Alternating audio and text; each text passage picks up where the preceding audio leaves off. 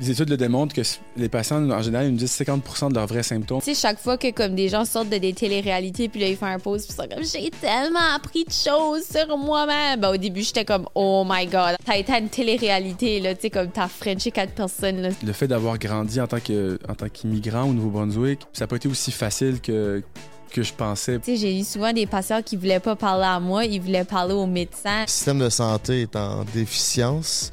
C'est quoi ton plus grand défi en tant que médecin dans ce réseau de santé-là?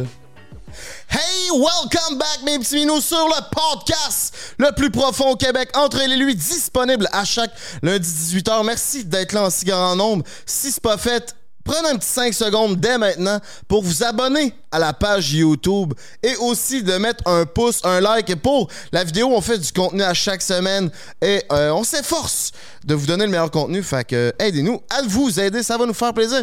Aujourd'hui, comment tu vas, ma belle Anne-Marie? Ça va bien, il fait chaud, il fait beau, t'as ton petit kit de sud. Pour vrai, ça va super bien. Ah ouais, je suis prêt à aller dans le sud. Euh, on est bien autour du foyer. J'espère que vous allez tout aussi bien aujourd'hui. On reçoit deux personnalités euh, nouvellement dans le show business. Deux euh, ressortissants de l'aventure OD. On reçoit la mythique Céline et le dieu grec, en fait le dieu marocain, Samy, qui sont fraîchement sortis d'OD, ont plein d'anecdotes à nous raconter. Ouais, c'était vraiment un podcast, euh, c'était le fun, c'était plaisant. Deux super belles personnes euh, qu'on gagne à apprendre à connaître. Euh, on a parlé, my God, on a parlé de, de, de, oui, un peu leur parcours OD, après OD, qu'est-ce qui s'en vient pour eux, mais on a parlé de, de- plein d'autres choses comme la différence entre le Nouveau-Brunswick, le Québec et de leur profession, parce qu'elle est infirmière, lui, il est médecin.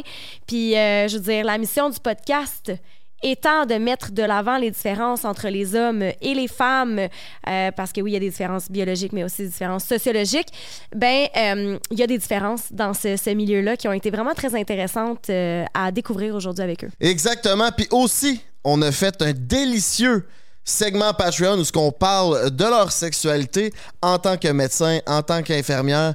Qu'est-ce qui peut se passer à l'hôpital? Des fois, il y a des affaires euh, spéciales qui se passent là. C'est vraiment, vraiment nice comme contenu. Fait que venez nous rejoindre sur Patreon. Puis il y a une multitude de contenus exclusifs aussi que vous pouvez aller voir. Gâtez-vous et ça va nous faire plaisir de vous recevoir. Exactement. J'allais dire, euh, quand tu parles de, de choses délicieuses, eh bien, euh, ça m'amène à remercier notre commanditaire, Salvatore, Pizza Salvatore. Tu es-tu en train de parler de la meilleure pizza au monde? Absolument. Oh yeah! Pizza Salvatore, 75 succursales à travers le Québec. Fait qu'il n'y a pas de raison que tu puisses pas manger de la bonne poutine ou de la bonne pizza Salvatore, mon minou. Avec le code promo L et lui 15, 15% de rabais sur tout, votant sur l'application. C'est facile, c'est easy going, comme dirait grand-maman. Puis à part de ça, ils sont sur Skip Licious, DoorDash, Uber Eats, sont en livraison, sont partout, partout, partout. Party Let's fucking go, on drop le jingle, on se revoit à l'autre bord. Puis si tu veux euh, plus de contenu, c'est sur Patreon que ça se passe! Puis il y a du stock sur Patreon, fac, va nous rejoindre là-bas. Ah, Chris, que oui.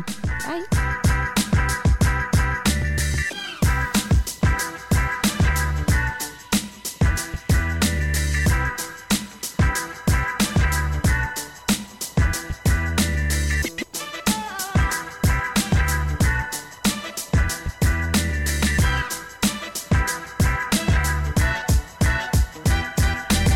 Welcome back, mes petits binous. Re-bienvenue sur le podcast le plus profond au Québec, entre elle et lui, disponible à chaque lundi 18h. Aujourd'hui, on a deux invités qui, où ce que leur vie a récemment changé, euh, qui ont fait Occupation Double. On reçoit Céline et Samy. Comment vous allez?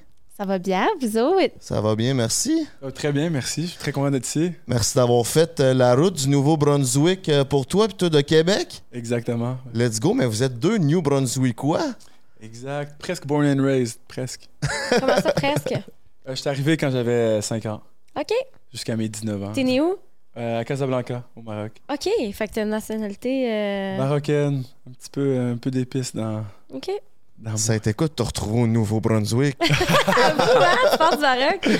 Grosse différence, grosse différence. Probablement pire pour mes parents que moi. là. Moi, j'avais 5 ans avec un enfant, tu l'amènes un peu partout puis il s'adapte, là, mais c'était une, une adaptation quand même. L'accent, la culture, les mœurs. C'était pas pareil. Là. Je euh, m'adapte encore, je pense. Est-ce que. Pourquoi, pourquoi le Nouveau-Brunswick? Si je peux me permettre la Ah. question? Une question de circonstance. Là. Mes parents avaient croisé des gens à Casablanca, que eux y allaient euh, au Nouveau-Brunswick, puis ça, ça facilitait les choses pour le travail. genre. Vous avez fait OD, il y a beaucoup de monde qui vous connaissent, mais pour ceux qui vous connaissent pas, on va faire une petite présentation chacun pour euh, vous puissiez vous présenter afin de savoir qui vous êtes. On va commencer par toi. Céline? Ah, excellent. Moi, c'est Céline. Céline pour les intimes. Euh, J'ai 22 ans. Je suis originaire de Moncton, au Nouveau-Brunswick. Euh, je suis récemment diplômée euh, en juin dernier de mon baccalauréat en sciences infirmières. Merci, merci. Fait que je travaille dans le département de l'orthopédie. Fait que ça, c'est les os, chirurgie, ça bouge. Je pense que ça va bien avec ma personnalité. Je suis quelqu'un de plutôt dynamique. Fait que, ouais, c'est pas mal Ton ça. plus gros défaut? Euh, mon plus gros défaut, je parle plus que j'écoute. C'est quelque chose que je travaille beaucoup. Au moins Facts. t'es conscient. Ah. Facts. Ta plus grande qualité? Euh, je suis très empathique. Je m'adapte à toutes les situations. C'est-tu difficile d'être empathique quand t'es infirmière? Ça doit être tough. Euh, c'est sûr qu'il faut apprendre à comme laisser les choses au travail parce que si tu l'amènes à la maison, oui, ça peut, euh, ça peut être tough, je vais te dire ça. On va pouvoir en reparler euh, des soins infirmiers. Toi, mon minou, présente-toi. Moi, c'est euh, Samy. J'ai 28 ans. Je suis médecin de famille depuis euh, juin 2022. Comme j'ai dit tantôt, je suis né au Maroc, grandi au Brunswick, puis depuis l'âge de 19 ans, je suis à Québec pour faire mes études en, en médecine. Puis là, je me suis installé là. J'ai- Je suis tombé en amour avec la région, puis vraiment le- les gens de Québec aussi. Salut. Mais euh, sinon, euh, mon plus gros défaut, Ouais, c'est ouais. pas intéressant. J'essaie trop de faire de choses en même temps. Je dis oui à tout, j'essaie de placer tout en même temps. Finalement, ça, je finis par décevoir les gens, puis euh, T'es-tu comme un people pleaser? un peu trop. OK. Un peu trop. Il faut travailler là-dessus. Sinon, euh, Plus grande qualité? ma plus grande qualité, je pense que je suis quelqu'un de, de serviable. Je suis là pour, pour mes gens. Puis ça me fait plaisir de. je- on moi, je m'a- ma perception de ma vie, c'est qu'on m'a tellement donné de choses que c'est la moindre des choses que j'en redonne. Fait que j'essaie d'aider euh, tous mes potes euh, le plus possible, I guess. Ben, je pense aussi la dévotion, c'est une qualité que t'aurais d'être médecin. euh, je pense que c'est dévouer Ouais. sa vie à- aux autres. Fait que je te lève mon chapeau Ouais, pour merci, Merci beaucoup. Ton beau chapeau aujourd'hui, Frank. Je m'excuse, je dois faire une parenthèse, là. ça. Ouais, je, je sais pas si tu filais sud aujourd'hui, là. Avec la plante en arrière, c'est les lunettes. Ouais, ouais, j'étais supposé de partir au Mexique, puis là, ça a choqué. Fait que là, je me console avec mon drip. C'est bon. C'est pour ça qu'il fait chaud. là. Ouais, ben, il fait tout le temps chaud C'est ici. de foyer. Ah. Fait que là, on fera pas, on passera pas par quatre chemins. Vous venez de sortir d'OD. C'est quoi votre nouvelle vie? J'aimerais ça que vous nous expliquiez ça. On va parler d'OD, oui, mais tu sais, là, vous passez de inconnu à connu. Vous vivez ça comment? Pour la plus grande partie, je trouve que c'est pas mal positif pour Samy et moi. Je pense que on a bien paru à la télévision, puis c'était vraiment un portrait authentique de nos personnes. Fait que, tu sais, la plupart des rétroactions que j'ai eues à date, c'est positif. Les gens sont vraiment gentils. Puis je trouve que c'est quand même différent, par exemple, la dynamique au Québec puis la dy- dynamique au Nouveau-Brunswick. Les gens, je pense, par chez nous, puis tu sais, moi, je me considère de là-dedans, on est plus gêné. Tu sais, mettons, je vois une personnalité connue en public, je vais pas nécessairement aller leur parler. Mais ici, au Québec, comme, tu sais, les gens viennent me voir, puis au Nouveau-Brunswick aussi, mais juste moi. Fait que je pense que comme la, la routine au Nouveau-Brunswick, c'était un petit peu plus normal de revenir. Puis est-ce que t'aimes mieux ça ici ou là-bas? T'aimes-tu mieux être reconnu puis être euh, dérangé ou t'aimes mieux être tranquille, mettons?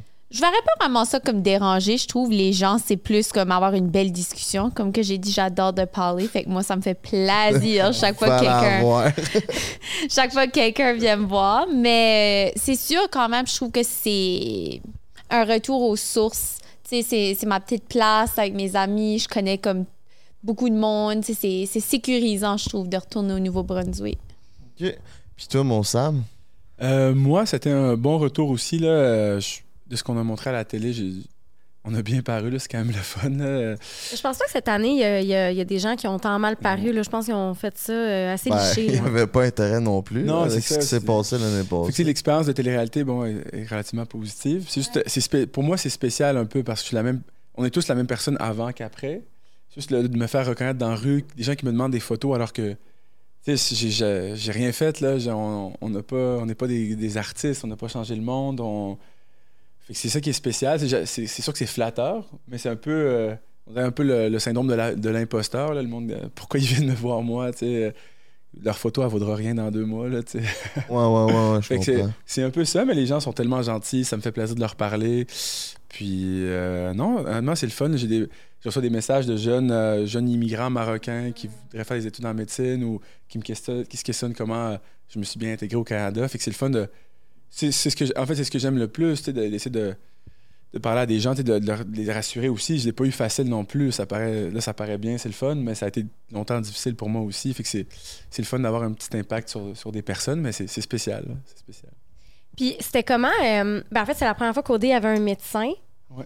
Euh, moi, je suis vraiment curieuse. Euh, c'est toi qui avais fait les auditions l'année passée? Ouais, c'est moi. OK, c'est ça. Mais Je t'avais vu dans les auditions, j'étais comme, il y a un médecin qui a fait les auditions pour OD. Euh, cette année, tu l'as fait. Mm. Est-ce que tu avais peur d'être jugé par ta profession? Est-ce que, tu sais, il y a un ordre? il y a- Ouais. Comment... Explique-moi un peu ce- cet aspect-là. C'est sûr que dans les mois avant, ça a été un gros stress pour moi de, de- de me questionner. Bon, qu'est-ce que le collège des médecins va dire? Qu'est-ce que mes collègues vont dire? Puis moi, je- moi j'ai parlé avec le collège des médecins plusieurs fois avant d'y aller pour ne pas arriver là euh, YOLO. Là. Qu'il fallait, fallait savoir à quoi je m'exposais comme risque. Puis au final, euh, je me suis- pas un grand anticonformiste, là, mais je, me suis toujours senti un peu différent du fait que d'avoir grandi au Nouveau-Brunswick. c'est- On était la première famille d'Arabes là-bas. Puis là, en, médecine, je, suis un peu. euh, Je, suis pas le. le- j'adore mes collègues médecins, mais je suis pas le commun des médecins en général aussi. Fait que je me suis dit que moi, je voulais aller là. J'avais mes raisons. ça fait sept ans que je suis célibataire. Je voulais apprendre sur moi. Je voulais vivre une expérience unique. Fait que je me suis dit, les gens vont, que les gens me jugent, c'est correct. Là. Moi, je- moi, j'y vais parce que je, je veux vivre une expérience. Je sens que j'en ai besoin. Puis c'est sûr que ça m'a joué un peu dans la tête des fois, mais euh, au final, très, très content d'y avoir été. là. Puis je te pose cette question-là parce que, tu sais, de mon côté, avec mon bac en sexo, euh, tu sais, ils nous ont tellement mis dans la tête, dans nos cours de déontologie, d'éthique et déontologie, de si tu vois une de tes clientes, mettons, tu fais de la consultation, tu vois une de tes clientes euh, dans un party, il faut que tu t'en ailles. Tu vois une cliente dans un restaurant, il faut que tu t'en ailles. Il faut jamais que tes clients soient exposés à ta vie personnelle d'aucune façon pour pas qu'il y ait de billets. Mais après ça, je, me questionne. Puis moi, j'ai de la difficulté à partager ma vie privée sur les réseaux parce que je fais de l'éducation puis tout ça, mais t'a- t'a- t'a- t'avais pas peur justement du regard de tes, de tes, de tes patients? Parce que tu fais de la médecine, de, Ouais, euh, t'es- médecin de famille? Oui, exact, tout à fait. Ça- Est-ce que ça te jouait dans la tête? Euh, honnêtement, pas tant. Pas tant. Je- J'avais pensé à- beaucoup avant, mais là-bas, pas trop. Je suis quand même une personne relativement posée, calme. Je savais que tu sais, j'allais pas être chaud à la télé, j'allais pas euh, dire de conneries. Je suis quand même un, un gars rela- un peu réfléchi. Fait que on dirait que ça me- Oui, c'est ma vie privée, mais c'était pas si intime que ça. Tu sais, c'est- c'était.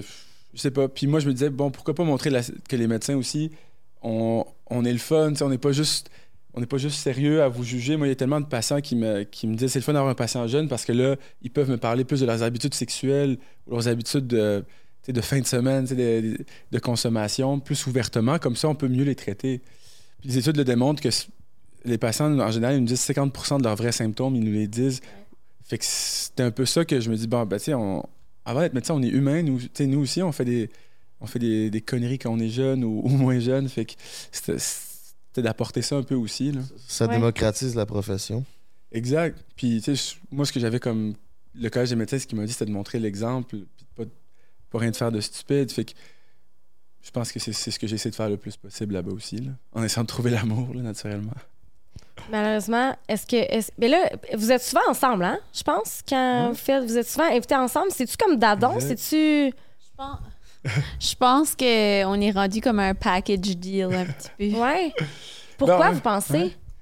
Ben, on a fini l'aventure ensemble. Puis on, on s'entend super bien. C'est comme, c'est comme ma petite sœur. Puis aussi, on est, on est, on est comme aux opposés un peu. Elle, elle, elle est plus funky, elle est super drôle, énergique et bubbly. Puis moi, je suis un peu plus réservé, calme. Puis je trouve ça, on se complète bien parce que je sens qu'on on, on s'amène l'un vers l'autre vers. euh, Le yin et le yang. Exact. C'est ça. Toi, tes objectifs pour aller au D- à OD, c'était c'était quoi? Trouver l'amour? Devenir connu? Moi, c'est un petit peu comme Samy. J'ai été célibataire pour longtemps. Euh, je suis quelqu'un qui, tu sais, ça me prend beaucoup pour m'attacher à quelqu'un. Tu sais, j'ai le hic vraiment vite.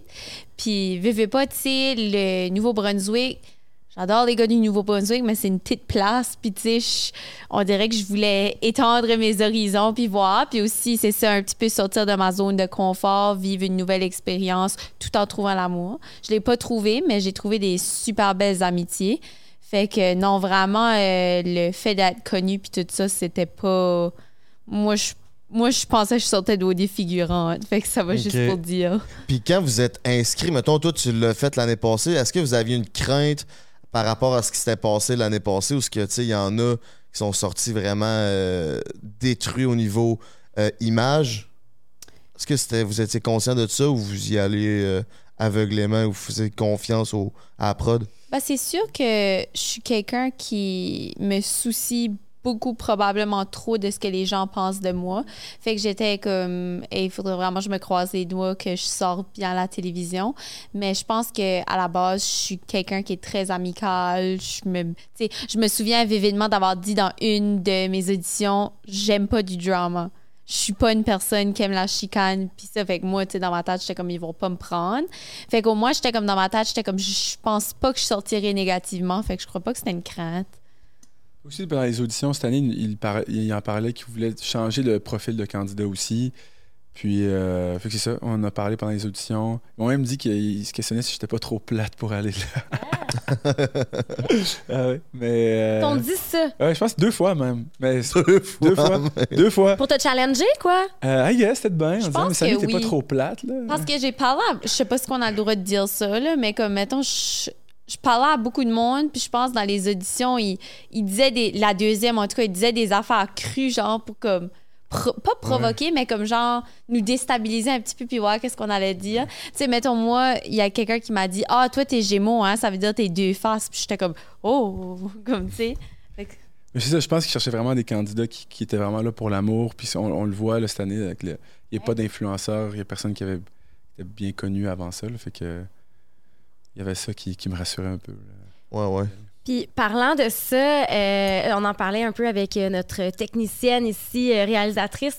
Tu sais, je- trouve que, puis je sais pas, ce qu'on a vu un peu du show cette année, c'est que les filles ont un peu, selon moi, pris le lead.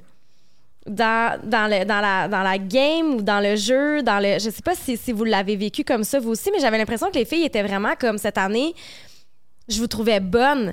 Tu sais, vous preniez votre temps. Vous alliez en date, vous étiez pas dans le infatuation, tu sais, vous étiez pas dans l'illusion. Ou c'était pas, on on n'était pas dans le, on remplit les vides avec de l'information qu'on n'a pas. On va vraiment chercher l'information, on prend notre temps. Puis je trouvais que c'était différent des autres années. Puis je trouvais que les filles faisaient ça davantage que les gars. Puis on dirait que ça vous donnait justement un avantage. Un mot que j'ai beaucoup aimé qu'on utilisait dans la maison des filles, c'était le mari de la journée au Oui. début. Puis je pense que ça, c'était cool parce que ça nous donnait comme la possibilité d'explorer plusieurs connexions. Puis tu sais, mettons, de dire comme c'est correct que comme le premier gars que tu parles là, comme ça sera pas le tien. Tu sais, mettons, Rebecca, au début, elle parlait avec Anthony, puis tu sais, elle a exploré ça, puis elle a vu, tu sais, hey, sa connexion avec Matt Peace, c'était meilleur, fait qu'elle a allé vers ça. Puis je trouve que comme, tu sais, quand t'as dit prendre notre temps, puis comme vraiment analyser comment on se sentait, puis ça, je suis d'accord avec toi, je trouve que ça a vraiment bien été fait cette année. Tu trouvais-tu que c'est un peu la même chose du côté des gars? Je trouve qu'on l'a peut-être un peu moins vu, je sais pas. Euh, c'est peut-être au, au niveau des gars, on avait moins de discussions deep, euh, surtout par rapport aux filles. C'était assez, euh, assez succès, là, je dirais. Euh, je pense, mais c'est vrai, on l'a vu du côté des filles. Les, les filles, en général, dans la société, ont, plus de la capacité à s'exprimer, de parler de leurs émotions. Puis on l'a vu, on l'a vu dans le show un petit peu. Puis c'est ce- il y a certains gars qu'on a essayé d'en parler un petit peu, mais c'est sûr que c'est pas, pas, c'est pas facile non plus. là. Puis, euh, est-ce que depuis que vous êtes sortis, est-ce que tu as l'impression que ça t'ouvre des portes? Parce que là, tu dis que ça fait 7 ans que tu es célibataire, 8 ans. Euh, est-ce que Ça que ça slide t'ouvre des un portes? DM, mon mignon, c'est ça Ouais. qu'elle veut dire. Euh, un petit peu. Un petit peu, I guess, mais, euh, mais je suis plus dans le. C'est drôle, j'allais dire plus dans les rencontres organiques, mais j'étais à OD. Fait que c'est- c'est Ça paradoxal. sera plus organique. Non, mais en même temps, c'est que euh, des DM, tout ça, c'est pas, c'est pas mon. J'aime pas parler avec quelqu'un sur les réseaux. Il y a plein de filles intéressantes qui m'ont écrit, mais c'est que, c'est que je suis pas quelqu'un qui, qui aime parler sur les réseaux. Fait que je me dis, bon, la, la vie va juste euh, suivre son cours, puis je vais rencontrer quelqu'un éventuellement dans des soirées ou dans, en courant, je sais pas. Là, mais on verra bien. OK. Quel est ton. C'est quoi ta, quelle est ta fille idéale? Parce que moi, je trouve là, que tu t'as passé comme un gars. Vous connaissez les styles d'attachement? Ouais. Vous avez probablement un style Ah. assez évitant, tous les deux. Euh, tu sais, t'as le hic facile. J'ai l'impression que toi aussi. J'aimerais ça Hic, ça, savoir. c'est le coup de foudre, ça? Non, le hic, C'est le- comme un gars qui fait quoi? Excuse-moi, j'ai pas mon micro. Le hic, c'est comme quand tu fais quelque chose d'un petit peu malaisant, comme mettons, à la table de souper à un resto fancy avec un gars puis il se commande un verre de lait, ben moi, ça me donnerait le hic. Oh, ouais. Mais actually, moi, j'ai checké. C'est un deal Puis- breaker? De la glace. Oui, un petit peu. Direct, là. Tu lui donnes pas autre du chance? lait, c'est comme. Ben, Chris, il va avoir des os en Sorry, là. santé. Et si j'ai des commentaires de hate pour Manque ça. de calcium. Là. Oui, mais regarde, un verre de lait avec. Je- ben, un bon vieux pas, spag. à, à un, à un restaurant. S'il y a de l'ostéoporose. Hey. Ah, OK, ben là, là, regarde, j'ai... Samy prescrirait Hey. du calcium, Hey. là. Mais ça, c'est un gros problème. Euh, Anecdote drôle. Quand on est arrivé au Canada, puis on invitait des amis, euh, mes parents, euh, invité- on invitait des amis à souper, puis ils prenaient du lait avec, un spag ou de la pide. Ça, c'était un gros choc culturel. Nous, au Maroc, on fait pas ça. là. Puis je suis d'accord. Mais je te comprends. Ouais. Mais actually, moi, mon style d'attachement, excuse-moi, Samy, je te coupe. Je te couper. Ben non. Je suis habitué. Tu dois avoir quand même, Ouais. tu dois avoir quand même du sécure. Moi, c'est. Je pense que j'ai un petit peu. Je travaille dessus, mais c'est plus comme anxious attachment. Oui. Comme, mettons, quand je suis vraiment intéressée par quelqu'un, là, on dirait que, comme. je- Des fois, un petit peu trop, là. Et là, et... oh, excuse-moi, vas-y. Ça tourne dans ta tête. C'est ça, c'est ça. Je suis vraiment une, une rumineuse. De ton côté? Ouais. Mais là, euh, j'aimerais savoir pourquoi tu trouves que je suis plus dans l'évitement. Euh, c'est vraiment plus. Puis, tu sais, souvent, notre style, il va être un peu euh, différent quand on date puis quand on est en relation, parce que quand on est en relation, on a des triggers qui sont activés. Euh, mais pourquoi? Écoute, puis c'est vraiment, là, c'est, de la psychologie à deux scènes, là. Ça n'a ça, rien à voir, là. C'est juste parce que, ben, en fait, ben, je trouvais que t'avais. Non! Ben, t'avais le hic facile, je trouvais. Puis je me disais, ah, le, tu sais, tu- t'es, vraiment dans l'analyse, tu dis, OK, non, ça, ça me conviendra pas. Puis c'est comme si la barrière, elle vient de tomber là. C'est, vraiment une analyse boboche, là. Non, non, je comprends. Mais c'est. Honnêtement, je ne suis, pas- un expert non plus, mais je pense que c'est une question aussi de. Moi, c'est vraiment une question de vibe. J'ai de la misère à, à comme développer quelque chose avec quelqu'un rapidement. Fait que ce soit un coup de foudre ou que ça me prend des mois. Fait que c'est sûr qu'à OD. Ça. Ça, tu l'avais dit dans le show, puis ça, ça, m'a- ça, ça m'avait allumé une lumière de Ah, c'est quelqu'un qui se laisse pas aller facilement dans ses émotions, c'est quelqu'un qui s'ouvre peut-être pas aussi facilement, qui prend son temps parce qu'il a peur d'être déçu. Euh, c'est une belle piste, mais je pense pas, honnêtement. Je pense que c'est vraiment juste le. Mon attachement se développe au, au long cours, à connaître la personne, à la côtoyer, en la voyant dans des contextes sociaux différents, euh, en faisant du sport. en C'est vraiment. Je sais pas pourquoi, mais les filles qui m'ont intéressé, c'est rarement du, du premier coup. C'est en, les côtoyant, des amis d'amis qu'on se revoit après, après 12 mois ou tu sais, après un an et demi, puis je me dis, ah, ben, peut-être qu'il y a quelque chose à ce niveau-là. mais 12 mois? Ouais, je sais. Tabarnak. Je sais pas. Un an, on peut dire. non, mais c'est ça, on dirait que ça se développe vraiment. Fait que OD, c'était. Si j'avais pas le coup de foudre, ça aurait été difficile pour moi vu qu'on passe pas tant de temps ensemble. Ouais, c'est ça. Puis tu sais, je l'ai dit à. je l'ai- Excuse-moi, j'ai coupé. Non, non, Mais mais non, j'ai j'allais- même pas parlé. Puis c'est rien contre Céline, mais je l'ai dit à Céline, quand je l'ai rencontrée, je, je la trouvais pas attirante physiquement pour moi. OK? Mais plus que j'app- Eh, mais attends, mais attends, une belle nuance. Puis plus que j'ai passé du temps avec elle, puis là, c'était dans la maison des exclus. Puis là, je la regardais, je me mais elle- elle- elle- c'est ultra joli. Mais c'est que mon attachement, il, il vient Ouais. de là. Mais tu sais, c'était c'était zéro at- attirance tu sais, de point de vue relationnel, c'était vraiment amical. Mais c'est quelque chose qui me prend souvent du temps à développer. euh, je sais pas pourquoi. Mais je, je, je, je suis capable de faire un, un lien avec ce que tu dis, puis je suis un petit peu comme ça. C'est, c'est rare que je vais, mettons, sortir dans un bar ou que je vais, tu sais, être à quelque part, puis que je vais voir un gars, puis je vais faire « Wow, ce gars-là, il est vraiment beau ». On dirait qu'il faut que je parle à la personne pour éventuellement la trouver comme la plus belle sur la planète. C'est vraiment rare que le- la- l'attirance physique, elle se fait instantanément pour moi aussi, fait que je comprends. C'est vrai que la personnalité, comme on dirait, finit vraiment comme le portrait. Tu sais, Ouais. Tu peux avoir comme la personne la plus belle physiquement au monde, mais c'est vraiment pas une bonne personne ou quelqu'un qui est vraiment pas gentil. Puis on dirait que comme C'est fini. C'est plus beau. ça les enlaidit un petit peu, je sais pas, comme on dirait dans ma tête, fait que je comprends qu'est-ce que tu veux dire avec ça, comme, tu sais, quand tu vois vraiment la personne dans un contexte interagir avec les autres, puis ça, c'est là où est-ce que, comme, tu peux vraiment faire comme le portrait complet dans ta tête, puis vraiment voir si c'est comme un match. Fait que c'est quoi ton, ton homme idéal? Mon homme idéal. Parce que là, on, Samy, il sait. on, ouvre, on ouvre les DM, là. Euh, que- comme personnalité, je dirais, c'est sûr que comme quelqu'un qui est drôle, moi, je suis vraiment une qui est comme goofy, puis j'aime vraiment niaiser. Mais aussi, je pense quelqu'un qui est capable de comme être ouvert d'esprit à parler. Tu sais, j'ai déjà sorti avec des gens que comme on dirait fallait toujours que je marche sur des coquilles d'œufs pour pas dire la mauvaise affaire, pour comme tu sais qu'ils se vexent ou qu'ils se choquent. Puis j'aime tellement ça que comme une personne qui est capable de dire Hey, excuse-moi, je suis comme I'll do better next time. Je savais pas que ça te dérangeait ça. Tu sais, comme moi, je suis capable de faire ça, fait que j'aime d'avoir quelqu'un qui peut faire ça aussi. Fait que ça, je pense que c'est mon genre de gars. Mais physiquement, Ouais. j'aime les brunettes. Au-dessus de 6 pieds 2 qui joue au hockey. Ah, OK. ça aide un peu. OK, ça aide. Toi, ton genre de cocotte, c'est quoi, mon minou? Mon genre de, mon genre de femme, j'aime vraiment les femmes euh, brillantes. Ça, c'est, je pense, mon critère numéro un. Ben, critère, on dit ça, mais c'est pas. euh, je suis pas en train de cocher des trucs, là, mais de- a posteriori, quand je regarde des filles qui m'attirent, c'est souvent des filles qui, qui s'expriment bien, qui, ont, qui sont cultivées ou qui ont une certaine curi- curiosité intellectuelle, qui, qui veulent apprendre continuellement. J'adore les en même temps qu'ils soient drôles, qu'ils se prennent pas au sérieux. Parce que la vie, au final, on est une personne sur 8 milliards, puis on n'est pas grand-chose au final.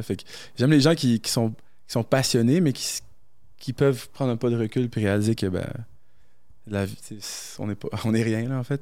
Mais c'est ça, fait qu'une une, fille brillante, drôle, qui se prend pas au sérieux, qui, euh, qui aime faire du sport. C'est- Pour moi, le sport, c'est- j'en fais à chaque jour, fait que c'est c'est partie intégrante de ma vie. Fait que déjà, c'est un peu le top 4 là, de, de mes qualités, je dirais. Et physiquement? Physiquement, physiquement, il n'y a pas de, de style nécessairement physique. Oui, il y a. Non. Oui, il y a. Ah Ben, ouais? Oui, un critère que je sais. C'est quoi? Ah oui, oui. J'ai j'ai vraiment un thing pour les filles en bas de 5 pieds 4, par contre. C'est vrai? Ouais. Ah ouais. Tu elles sont tout petites, sont, sont super cute. Et c'était call out season. Ah, je l'ai dit à la télé en plus, c'est vrai. Mais ouais, euh, mais tu sais, c'est- correct, là, je peux aller à 5 pieds 5, là, c'est pas ce qu'il y a. là, mais- C'est très mais- drôle. exact. Céline, c'est à quel moment dans OD que t'as compris que tu trouverais pas l'amour? Ça a-tu été rapide ou? Je dirais probablement mon premier feeling de ça, c'était autour de la semaine 3. Puis pour vrai, ça a été comme c'était tough, tu sais, comme C'est rapide. c'est j'aimerais dire comme ah tu sais ça me dérange pas non non non puis à la fin j'étais vraiment en paix avec ça mais t'es comme à un dating show puis t'as pas de date. C'est comme tu sais c'est ça qui est le gros sujet de conversation tout le temps tu sais tout le monde parle de leur boy puis tu sais moi j'étais comme pourquoi comme qu'est-ce qui se passe avec moi que les gens sont pas intéressés dans moi? Mais c'est après ça tu sais j'ai beaucoup parlé avec la psychologue. On est vraiment chanceux à OD qu'on a une psychologue qui nous encadre, puis elle est vraiment formidable. Puis elle a dit, tu sais, Céline, donne un sens à ton aventure.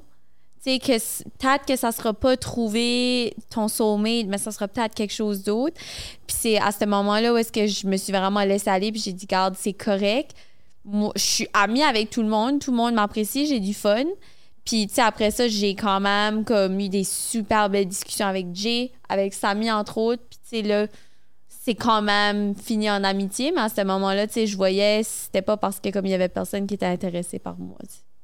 C'est quoi le sens que, justement, le sens que tu as donné à cette aventure-là? C'est c'est l'amitié? C'est. Je dirais l'amitié, puis aussi comme juste d'avoir du fun de ma propre façon. Mettons comme, tu sais, les 5 à 7 puis les parties, ça peut être vraiment, je sais pas comme, qu'est-ce qu'il est le mot en français, mais comme isolating. Si t'as pas comme ton top 1 ou quelqu'un à parler, parce que veux, veux pas, as much que les gens t'apprécient puis veulent te parler, ils veulent parler à leur personne à eux, tu sais. Puis c'est tellement des temps limités qu'on est ensemble. Fait que c'était souvent pendant ces 5 à 7 puis ces parties-là que j'étais comme, OK, qu'est-ce que je fais? Ben là, j'ai commencé à faire comme euh, on le voit dans l'épisode que moi puis Marie-André, on fait une entrevue avec Matt P dans le bain. On faisait comme dans le bain avec Céline. Puis, tu sais, je m'amusais. Puis, honnêtement, je pense que c'est là où est-ce que j'étais comme le plus fière de moi parce que j'ai laissé aller, mettons, mes attitudes du passé de comme m'apitoyer sur mon sort. Puis, j'étais comme, hey, garde, là, je suis en Espagne, je suis avec des bonnes personnes, on a du fun, comme,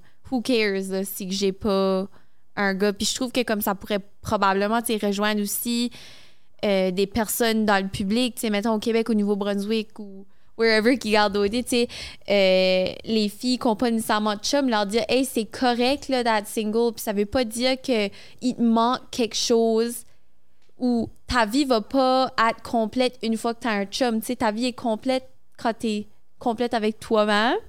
Puis, tu sais, mettons des filles qui se font tout tanner au party Noël, ah, quand est-ce que tu vas amener un chum, comme non, non, non, tu sais, comme non, comme c'est correct là, d'être single. Fait que je pense que c'est ça le sens que ai dans mon aventure. Puis je pense que c'est vraiment réussi parce que tu t'en parles.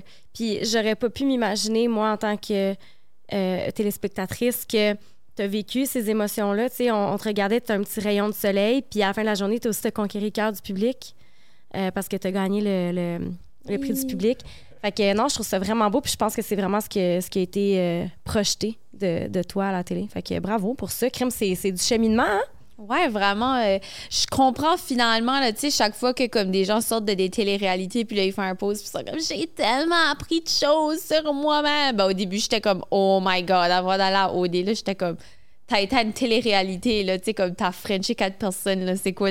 Mais ça, je le vois comme, tu t'as tellement de temps à OD de temps d'attente, de sans distraction. Tu sais, t'as pas ton téléphone pour scroller sur TikTok pour deux heures. Comme, t'es vraiment dans un état pur de juste pas avoir de distraction. Puis c'est vraiment des temps que tu peux faire de l'introspection sur toi-même, de vraiment mettre le doigt sur comment tu te sens, analyser tes émotions. Fait que je comprends qu'est-ce que les gens veulent dire par le cheminement personnel qui vient avec ça. je suis sûre que Samy, toi aussi, euh, on, on s'est déjà partagé comme on a vraiment appris des choses sur nous-mêmes. Oui, tout à fait. Oui, de ton côté?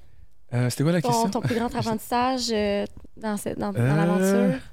Mon plus grand apprentissage, c'est une bonne question. Sur toi-même. Oui, sur moi-même, c'est ça. Mm. honnêtement, c'est pas.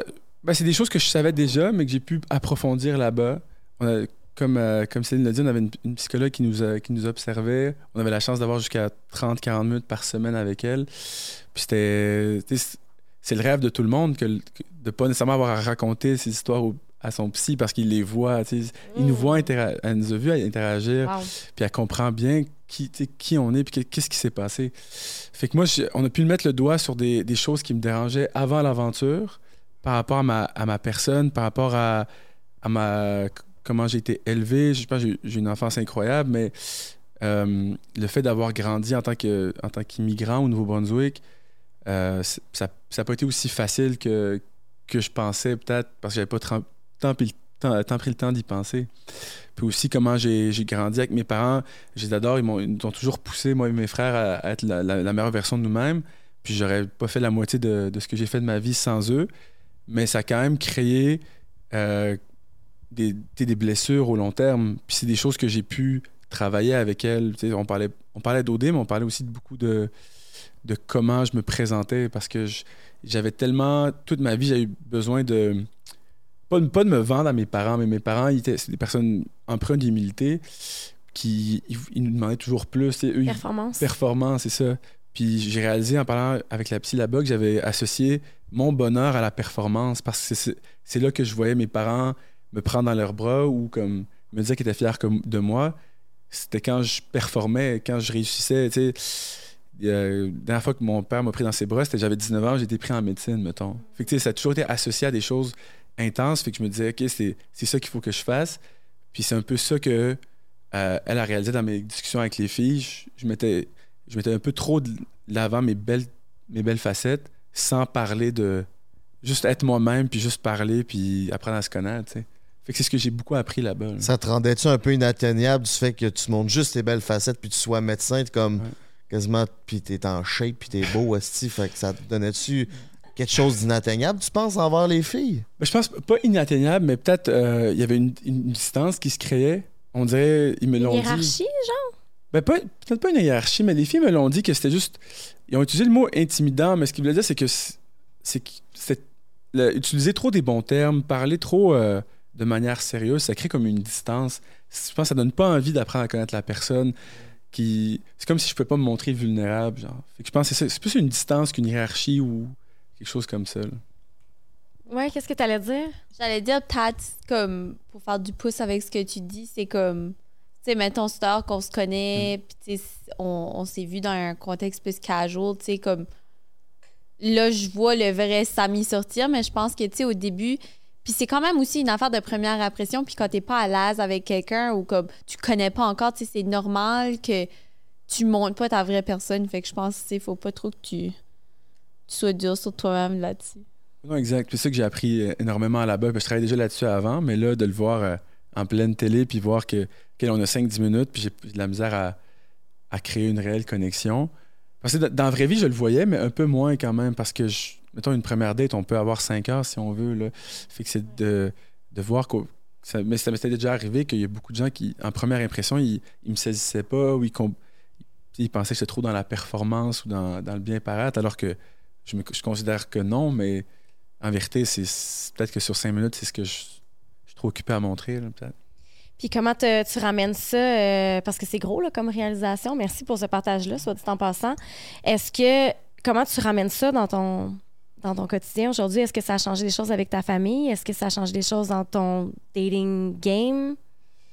Euh, ben, ça, a changé quelque chose dans, comment je- moi je me. J'ai réalisé que je me mettais une grosse pression euh, quand je parlais avec les, des, nouvelles personnes ou des. même des gens que je connaissais, mais pas assez, que je me mettais une- trop une grosse pression. Fait que là, je suis plus dans, dans le laisser aller. On parle de. On est plus laid back, on parle de tout et de rien. Puis je continue à travailler là-dessus, notamment, avec. euh, je, je vois une psychologue, puis on, en parle pour essayer de déconstruire ça, de déconstruire le besoin d'être assez, juste.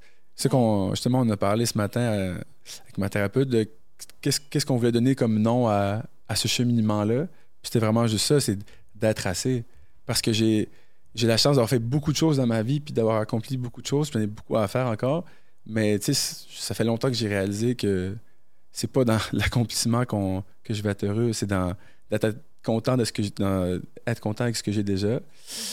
Fait qu'on dirait que je- dans mes relations, on dirait, moi, je me sens plus serein, je me sens plus. euh, je me sens mieux, mais il y a une, une partie de moi qui se questionne est-ce que je me sens mieux parce que les gens sont, sont encore plus intéressés à me parler parce que j'ai fait OD, puis là, j'ai une Wow. certaine notoriété, ou c'est vraiment par rapport à qui je suis? Fait que c'est ça comme le, le questionnement d'après OD, mais on verra bien. On verra bien. C'est gros quand même. I guess. Comme questionnement, non, mais ah, c'est gros comme questionnement de dire comme, OK, je travaille là-dessus, mais est-ce que c'est mon progrès? Ou est-ce que mon progrès est teinté du fait que j'ai fait une réalité? Hey, c'est gros là, pour un être humain. Là, puis comment vous trouvez ça de, de- de- sortir de là puis de rembarquer dans, dans une vie? On en parlait un peu avant le podcast.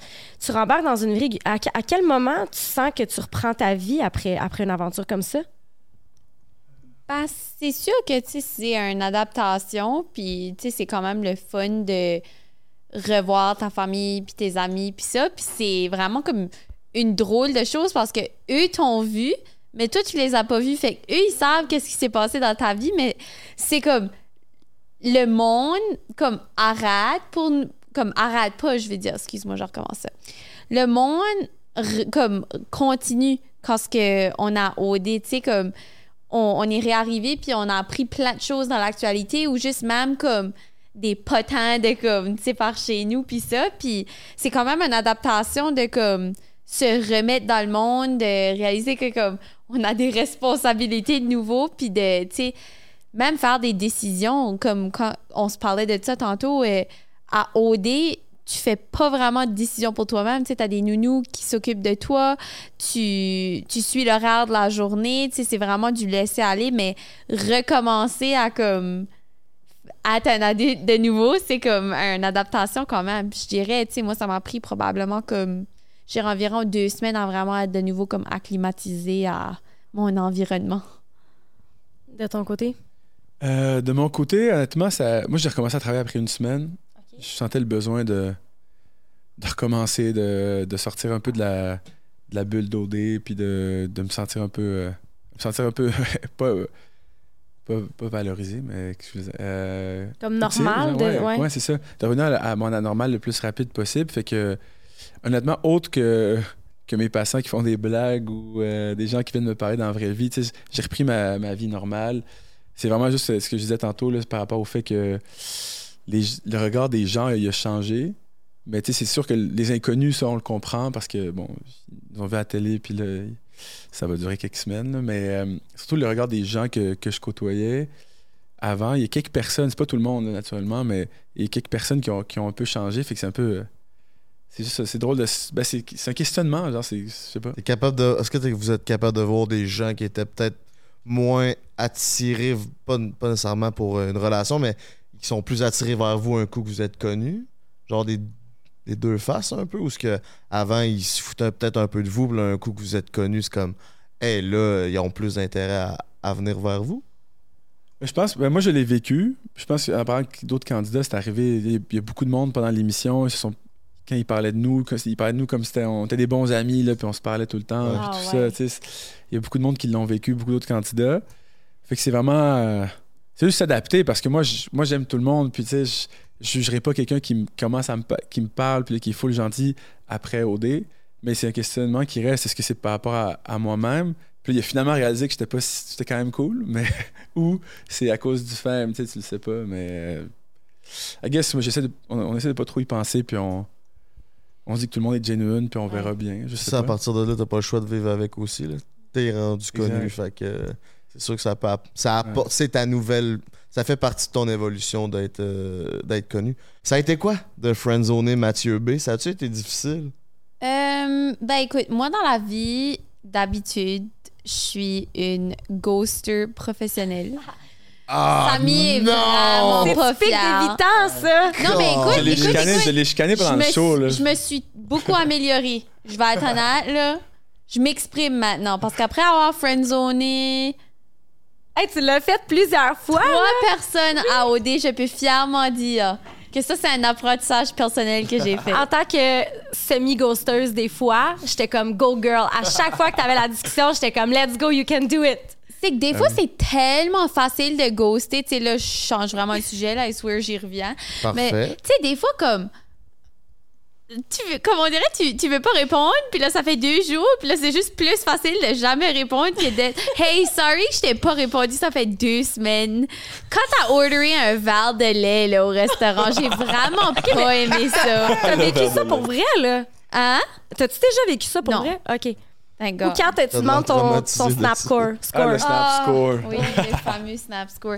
Mais non, euh, honnêtement, ça ça m'a vraiment trotté dans la tête. Puis j'étais vraiment stressée parce que je savais que ça allait pas être le fun pour lui. Puis, tu sais, quand même, je pense que il y avait eu comme de l'incertitude de l'autre bord quand j'avais invité Samy en date. Puis, tu sais, Matt B, je pense qu'il m'appréciait beaucoup. Puis, Il y avait des étoiles dans les yeux quand il te regardait. J'étais comme, tabarnak, que ça va te faire mal, mon petit loup.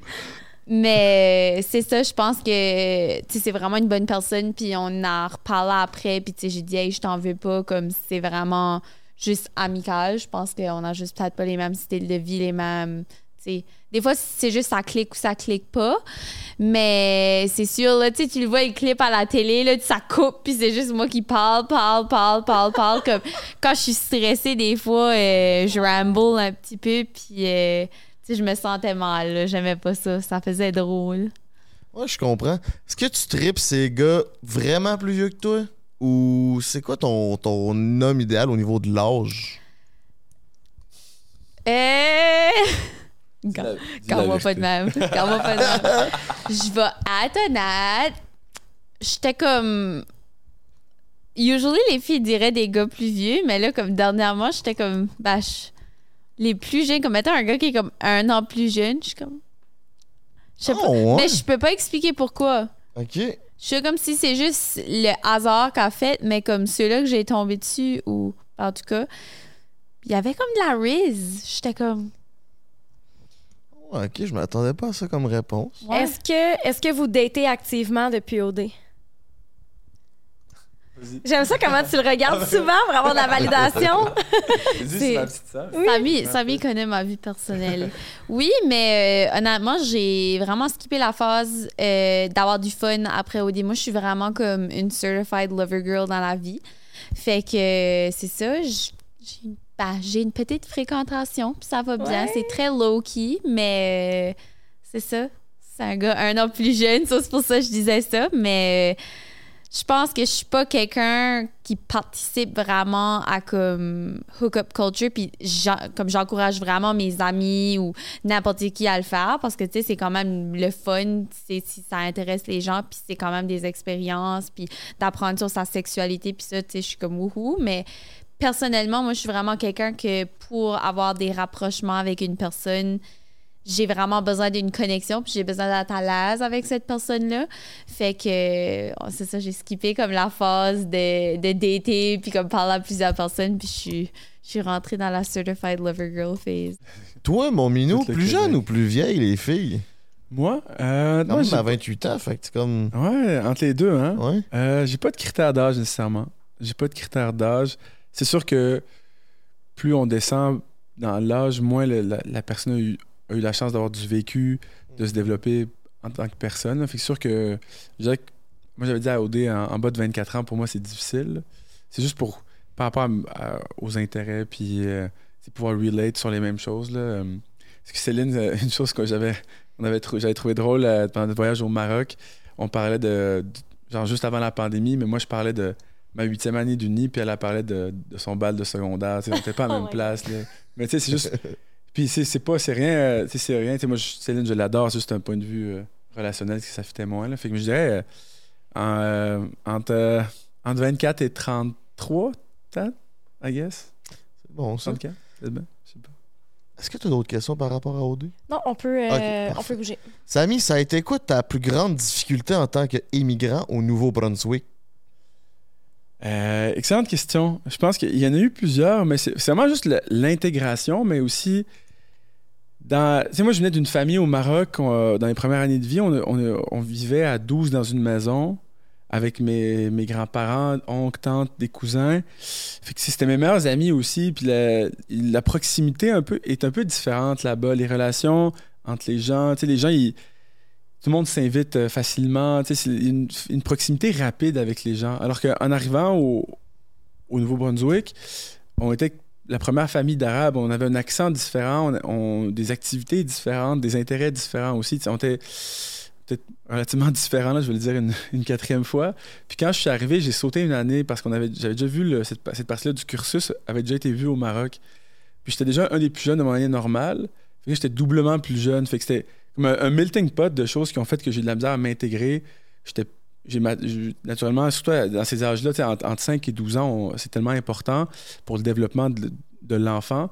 J'avais en général entre un an et- au moins un an à deux ans de, plus jeune que tout le monde. Fait que l'aspect immigration, il y a eu l'aspect aussi de d'être pas, pas mal plus jeune que tout le monde qui m'a qui m'a pas nécessairement aidé. Mais je dirais vraiment juste euh, c'est aussi, on m'a. des- même les petites affaires, je pense que c'est vraiment un melting pot, mais des petites affaires que. Tu sais, quand on faisait des, des dîners pizza, je mangeais pas de porc. Fait qu'il y avait plein de choses qui nous mettaient, moi et mes frères, de côté tout le temps. Fait qu'on disait que c'était comme plein de trucs comme ça. Ça a juste créé, genre. euh, de par tes mœurs, de par tes, tes, tes croyances, il y avait comme des différences qui, qui allaient être là. Exact. Puis ça, ça te faisait sentir différent Tout à fait. parce Puis- que les mœurs étaient ouais. différentes. Puis c'est pas. J'en veux pas à personne. Je, pense pas que. Peut-être qu'il y a eu. Je pense pas que c'est du racisme en tant que tel. Je pense qu'ils ont été juste complètement. Toutes les mœurs, les habitudes de vie, euh, le, type de sais, des, des affaires vraiment basiques qui étaient tout à fait la- euh, le type de discussion qu'on a avec nos enseignants, c'est pas pareil. Le rapport est vraiment pas pareil. Fait que c'est. Juste difficile de s'adapter, genre, euh, à une nouvelle culture. là. Puis euh, quand tu parles du rapport avec les enseignants, ça, ça me rend curieuse. Qu'est-ce que tu veux? C'est quoi la plus grande différence? Euh, la plus grosse différence. euh, la plus grosse différence. Ben, au, au Maroc, c'est pas mal plus autoritaire. Fait que de voir comment. le re- ben, pas le respect que j'avais envers les enseignants, mais c'est. je sais pas comment bien le, le verbaliser, mais c'est surtout le, le rapport enseignant vers, vers l'enfant était, était différent. Fait que peut-être en partie pour le mieux, mais on, je me rappelle quand j'étais jeune, on pouvait pas faire de plus que qu'est-ce qui était qu'est-ce qu'on nous apprenait. Fait que c'est juste un petit exemple que j'avais j'avais la chance d'être relativement doué quand j'étais jeune. Fait que je, finissais mes devoirs ou mes, mes examens rapidement. Fait que j'étais bored. Puis pour, pour me passer le temps, ben, je dérangeais les autres. Fait que c'était vraiment un melting pot de. Tout était en place pour que ça n'aille pas bien socialement pour moi quand j'étais jeune, on dirait. Quand est-ce que tu as décidé dans ta vie que tu allais devenir médecin? Euh, je pense que c'était un été, été 2013, je pense que j'avais 17 ans. J'étais en voyage. Euh, ça tombait que le- dans une, c'est drôle, une chaîne d'hôtels en Floride. Puis il y avait justement sur une télé comme ça dans la chambre, c'est le, le propriétaire de la chaîne d'hôtels qui parlait que lui était médecin quand, quand il était plus jeune. Puis là, que, il s'est il s'est développé en homme d'affaires. Puis là, moi, mon père est, est médecin aussi. Puis là, j'ai commencé à en parler davantage avec lui. Puis là, on disait que c'était comme une switch parce que j'étais zéro intéressé par les sciences. Je, détestais l'école. Puis du jour au lendemain, on disait que il y a eu une switch qui a fait que je voyais mon je passais de plus en plus de temps avec mon père. Je voyais à quel point il était passionné par la médecine. Puis euh, lui, il est pédiatre. Fait que sa passion pour aider les enfants, je trouvais ça, je trouvais ça magique qu'il soit payé pour rendre des services à des gens qui en avaient vraiment besoin. Fait qu'on disait que ça. Je sais pas, on dirait que c'est un déclic comme ça. Puis comme tu dis, tu étais doué, fait ça a fait un plus un. Ouais, ça l'a aidé, ouais. Ok. Ça l'a aidé, ouais. Céline, c'est quoi la différence, la plus grande différence entre un Québécois puis un New Brunswickois? Euh, entre autres, l'accent. Ouais, ça. euh, Mais, mais fondamentalement dans l'intérieur. bonne question. Différence entre un Québécois puis un Tu néo-brunswickois. sais, t'as vécu euh, au Nouveau-Brunswick toute ta vie, mais t'as vécu aussi à OD avec beaucoup de Québécois. Fait que tu t'as pu euh, bien euh, Oui. expérimenter. Puis, pas, tu sais, comme, je pense a quelque chose que j'ai réalisé, puis tu sais, j'ai habité là, fait que tu sais, c'est pour ça que je me permets de dire ça. Je pense que il y a certaines, c'est pas tout le monde, mais je pense que des fois, la mentalité de par chez nous, puis moi puis Samy, on a beaucoup discuté de ça parce que moi, où est-ce que je viens de, c'est un petit peu plus gros que là où est-ce que Samy est originaire de, mais quand même, c'est un petit peu similaire dans le sens que comme il y a beaucoup de choses encore que je pense que les gens sont fermés d'esprit dessus. C'est moins proéminent comme chez les gens plus jeunes parce qu'on grandit avec beaucoup d'influence des médias sociaux puis tout ça, mais tu sais, quand même, par exemple, euh, je faisais des choses comme un petit peu sur les médias sociaux, mettons sur TikTok, puis ça, j'aimais beaucoup ça de parler, puis ça, puis je sais qu'il y avait beaucoup de gens de où est-ce que je suis originaire qui jugeaient ça ou qui comme parlaient dans mon dos, tu sais, comme probablement qui s'envoyaient comme ça, puis t'es comme, Hey, as-tu vu ça? Parce que comme c'est pas quelque chose qui est beaucoup parlé de, puis aussi beaucoup de, je pense, euh, de choses par rapport à la sexualité. C'est encore tabou, c'est peut-être des préjugés comme ah, cette fille elle a couché avec beaucoup de monde, comme ah, tu sais, comme que c'est vu négativement.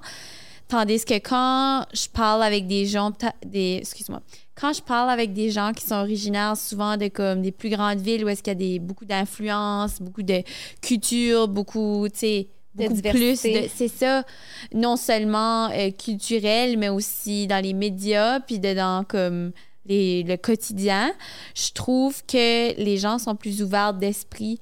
Puis, tu sais, je pense que ça, c'est c'est pas québécois Nouveau-Brunswick parce que, tu sais, au Québec, il y a aussi des régions rurales que c'est probablement comme Oui. similaire. Mais je pense que, ouais, ça, c'est c'est quelque chose qu'on a tous les deux discuté de ça. Puis, Pour faire du pouce là-dessus, ben, c'est vrai que c'est les- la différence entre les gars néo-brunswickois et québécois, là, mais c'est vrai qu'en général, ben, tu sais, vous savez que dans les grandes. Plus on grandit dans la. Dans une, quand, plus on grandit en termes de ville, en termes de population, ben, le spectre de culture, de personnalités différentes, il fait juste s'agrandir. Fait que c'est sûr que les gens, ils- leur esprit est plus ouvert, ils sont, ils sont plus exposés justement Ouais. aux différences, puis ça, on est, on est complètement teinté par notre environnement, fait que c'est peut-être qu'on se retrouve un peu plus là. Puis toi, mettons, ça te fait du bien de te retrouver à, M- à Montréal où ce que t'es moins une minorité que dans ton patelin d'où ce que tu viens? Ou tu Euh. vois pas vraiment de différence? Ben, à Euh, Québec? Ouais, ben, Ben, à moi, Québec, Québec, où ouais. tu- il vient à Montréal aussi, Oui, tu sais. oui. Moi, je viens de Québec puis je vois vraiment une différence. Ouais. Québec, on dit que c'est une grosse ville, mais moi, je vois que c'est un gros village. Exact. Puis quand j'arrivais à Montréal, je voyais qu'il y a beaucoup de différences, puis le monde ne va pas juger ça. Mm. Mais à Québec, dès que t'es différent, soit que t'es pas infirmière ou que t'es pas menuisier, si tu te fais juger, tu sais. Mais C'est vrai que. euh, C'est c'est vrai que c'est.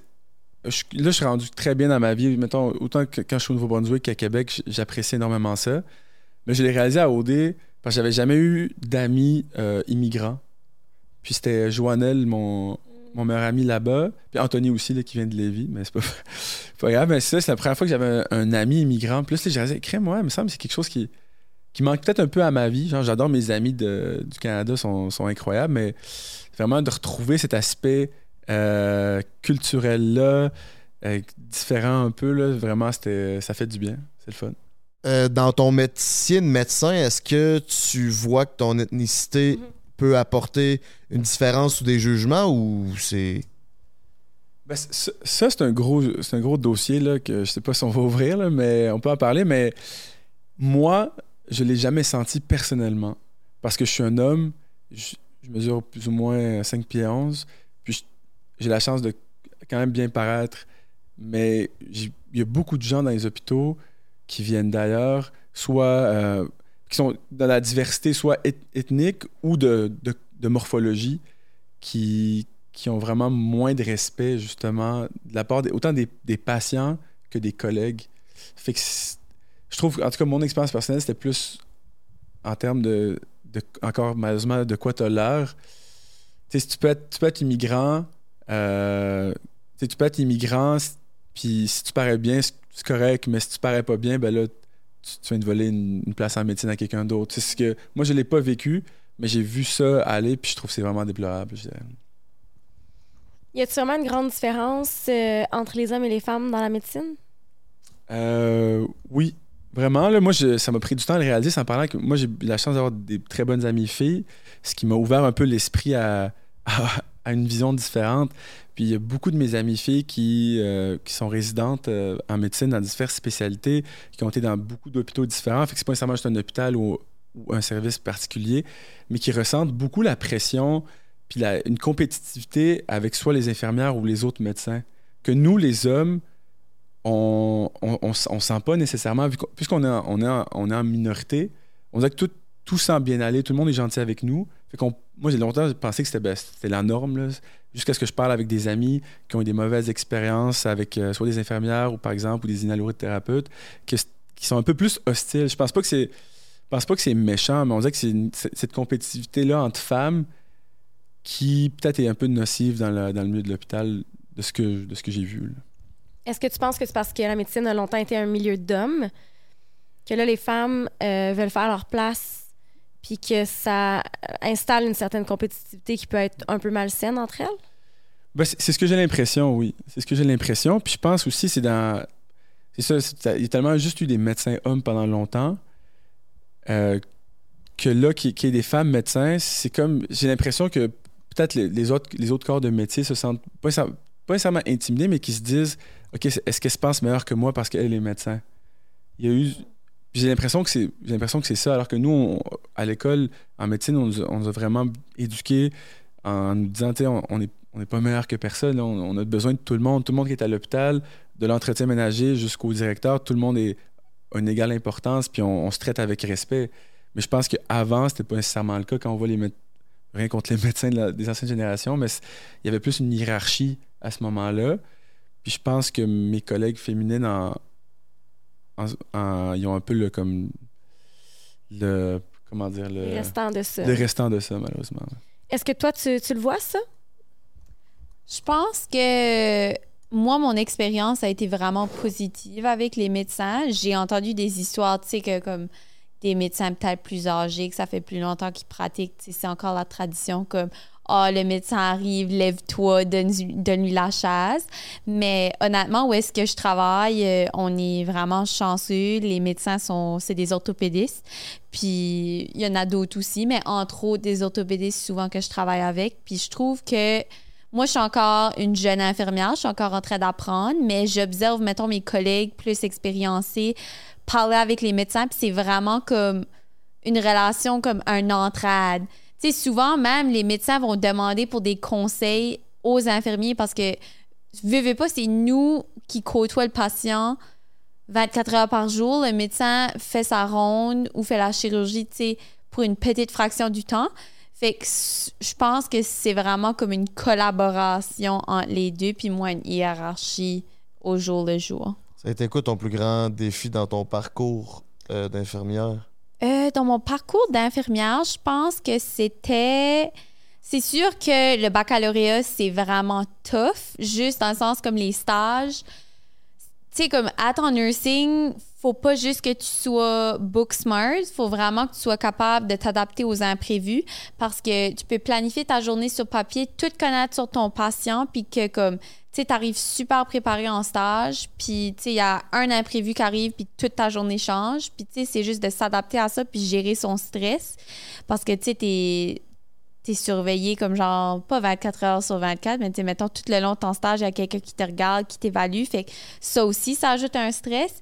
Fait que je pense que c'est quelque chose que j'ai amené avec moi dans ma pratique maintenant que je suis euh, diplômée, c'est de pouvoir m'adapter quand il y a quelque chose qui se passe pas comme prévu dans ma journée ou qu'il y a un petit stress ajouté, tu sais, de prendre un moment puis comme me leveler puis me ramener à terre puis dire, tu sais, c'est correct, comme on va faire ça une étape à la fois puis ça va être OK, là. Est-ce que tu penses que le métier d'infirmière est sous-estimé? Euh... Oui, je pense que oui. Je pense que les gens savent comme comment beaucoup de choses qu'on fait. On porte euh, plusieurs chapeaux comme infirmière, tu sais, non seulement de prodiguer les soins puis donner les médicaments, mais c'est souvent à te, je veux pas dire un psychologue, mais tu sais, mettons quelqu'un, euh, une oreille qui écoute, un épaule, le shoulder to cry on, tu sais, on, on est là avec les patients quand ils reçoivent des nouvelles difficiles, quand ils reçoivent des bonnes nouvelles. Euh, j'ai toujours l'idée de comme un des patients que j'ai eu pour des nombreux mois, puis lui était à l'hôpital, il avait été très malade, il avait été aux soins intensifs, puis je l'ai vu de son arrivée des soins intensifs à jusqu'à ce qu'il est parti. Puis c'était juste vraiment beau de faire ça avec lui, puis tu sais, comme de voir à quel point il était reconnaissant, puis sa famille aussi était reconnaissante, parce que je pense que ça, c'est aussi quelque chose qu'on parle pas beaucoup, mais en nursing, on en parle beaucoup. On apprend non seulement comment traiter le patient, mais comment traiter la famille aussi, parce que ils sont une grande partie, tu sais, du modèle de soins, puis comment on va procéder. Puis c'est ça, non, c'est vraiment, euh, je pense que je pense que les gens savent qu'on travaille fort, mais des fois, euh, j'aimerais ça qu'ils nous voient au travail. Ouais, mais honnêtement, pour euh, continuer là-dessus, je pense que les gens devraient, ils réalisent pas l'importance de- des infirmières dans un hôpital. On pourrait, moi, je pourrais jamais faire mon travail si les infirmières étaient pas là, autant à l'urgence que, qu'en médecine familiale. L- tu sais, j'a- J'haïrais ma job là, si s'il n'était pas là, vraiment. Là. Honnêtement, le contact avec le patient, ça arrive souvent qu'une infirmière me dit Hey, est-ce qu'il te dit ça? Parce que souvent, justement, les, les- les patients ils se sentent plus à l'aise à parler avec l'infirmière vu que vous passez plus de temps avec eux. Fait que c'est- primordial. Puis c'est souvent des, des, des informations que j'aurais qu'on pense pas nécessairement aller chercher parce que ça n'a pas rapport avec le problème. Puis on réalise souvent que justement, ils sont pas mal plus ouverts à, à parler avec les infirmières. Fait que, puis aussi la, la qualité aussi de. Beaucoup de monde pense que les infirmières sont là pour donner les médicaments, mais les infirmières sont, formées pour proposer aussi aux médecins. Puis quel type de médicaments donner. Puis là, ils connaissent vraiment leurs médicaments par cœur, à quelle heure qu'ils les donnent. Fait que c'est souvent, c'est elles qui, notent ou qui proposent. Fait que c'est des choses que les gens, ils, pas qu'ils dévalorisent, mais qu'ils savent pas. Ils pensent qu'il y a encore la mentalité euh, que le médecin dit à l'infirmière quoi faire, puis elle le fait, alors que c'est pas du tout ça. Fait que c'est. Il a vraiment. faut déconstruire cette mentalité-là, puis de, dire qu'on on travaille tous ensemble, puis c'est pour le bien du patient. Puis c'est drôle parce que je pense que les préjugés, des fois, sont pas là par comme la part de la société, mais des fois, c'est les patients, tu sais, comme j'ai déjà côtoyé, puis tu sais, c'est rien contre eux, c'est juste, euh, je soigne une clientèle qui est souvent plus gériatrique, fait que, c'est quand même les, les manières plus anciennes, puis tu sais, je comprends ça, mais tu sais, j'ai eu souvent des patients qui voulaient pas parler à moi, ils voulaient parler au médecin, mais tu sais, j'étais comme, hey, comme le médecin, je sais pas à quelle heure il va passer, là, tu sais, comme toi, t'as besoin de l'aide tout de suite, mais comme, je pense que, tu sais, des fois, c'est la clientèle plus âgée, des fois, qui a comme un petit peu plus de préjugés sur les infirmières. Je pense que la société d'aujourd'hui voit probablement à quel point, euh, tu sais, le rôle de l'infirmière a évolué à travers le temps. Puis, est-ce qu'il y a beaucoup d'hommes en soins infirmiers? Euh, c'est sûr qu'on va pas se mentir, c'est majoritairement un milieu féminin. Mais moi, j'ai eu la chance euh, pendant mon préceptorat, euh, qui est comme le dernier gros stage, un stage de quatre mois avant de devenir infirmière. Puis c'est comme un stage que tu deviens peu à peu autonome. mon précepteur, c'était un infirmier, puis il est tellement intelligent, comme je l'adore. C'est vraiment beau de le côtoyer. Puis je trouve qu'il montre un bel exemple pour les hommes en soins infirmiers. Puis, tu sais, comme ça se fait. Puis, tu sais, ça n'en prend aussi parce que, tu sais, des fois, il y a des patients qui sont plus à l'aise quand c'est un homme, tu sais, ou des choses comme ça. Puis, je trouve que ça amène que c'est un milieu qui a autant d'hommes que de femmes. Idéalement, un jour, ça serait vraiment le fun. Puis que comme il y ait comme pas autant cette stigmatisation-là que comme le métier infirmier, c'est pour les femmes parce que c'est pas vrai. Puis y a-tu cette compétition-là, puis cette hiérarchie-là de, entre femmes euh, dans le milieu des infirmières? Je pense pas, non. Je pense que les soins infirmiers, c'est. Puis que ça se ressentait à l'université aussi, c'est pas un milieu qui est beaucoup compétitif, je dirais, parce que ben, premièrement, il y a beaucoup de jobs. Fait que, tu sais, c'est, mettons, que ma sœur, tout de suite, a fait son baccalauréat en kinésiologie, mais là, comme, elle ressent la compétition parce qu'il y a juste des certaines positions d'allouer. Mettons, c'est comme ça un petit peu comme à médecin, tu sais, c'est pas tout le monde qui se fait accepter en médecine. Tandis qu'en sciences infirmières, je pense que c'est un domaine qui est beaucoup en demande. Puis, tu sais, c'est sûr qu'il faut que tu aies les notes, il faut que tu travailles fort pour te rendre. Mais je pense que à travers ton baccalauréat, tu es tellement habitué d'aider les autres puis de faire de l'entraide que je pense qu'on a amené ça avec nous dans la profession. C'est sûr que des fois, il y a les petites chamailles comme d'hôpital puis ça, mais je pense pas que c'est entre hommes puis femmes. Je pense que c'est juste que comme tout le monde a son différent style, comment il travaille, puis des fois, je pense que c'est tellement un environnement qui est haut en stress que comme ça peut faire des petits clashs des fois. Oui, puis c'est intéressant parce que j'avais fait euh, des petites recherches avant le, podcast sur le sujet. Ça dit qu'en soins infirmiers, il y a 85 des personnes qui travaillent sont des femmes. Fait qu'on n'est vraiment pas encore là au niveau de l'égalité.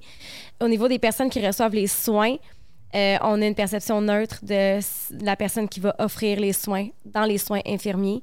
Euh, oui, il y a des gens qui vont préférer, si, mettons, je suis un homme, peut-être que j'aimerais mieux avoir un homme, l'insertion du cathéter ou des trucs, c'est ça?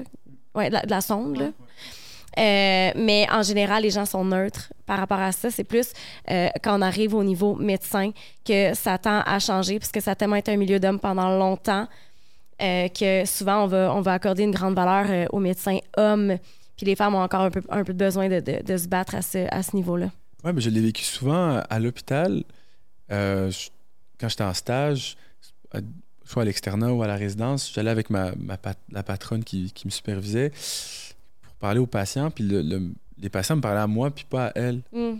Puis c'est arrivé plusieurs fois. Fait que ça, c'est quelque chose, ben, quelque chose de social qu'il faut déconstruire.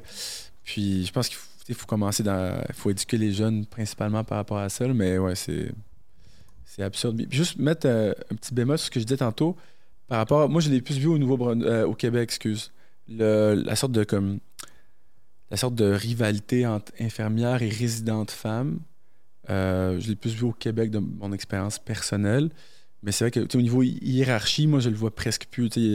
Euh, niveau hiérarchie entre médecin et infirmière, moi, c'est quelque chose que j'adore qui n'existe plus.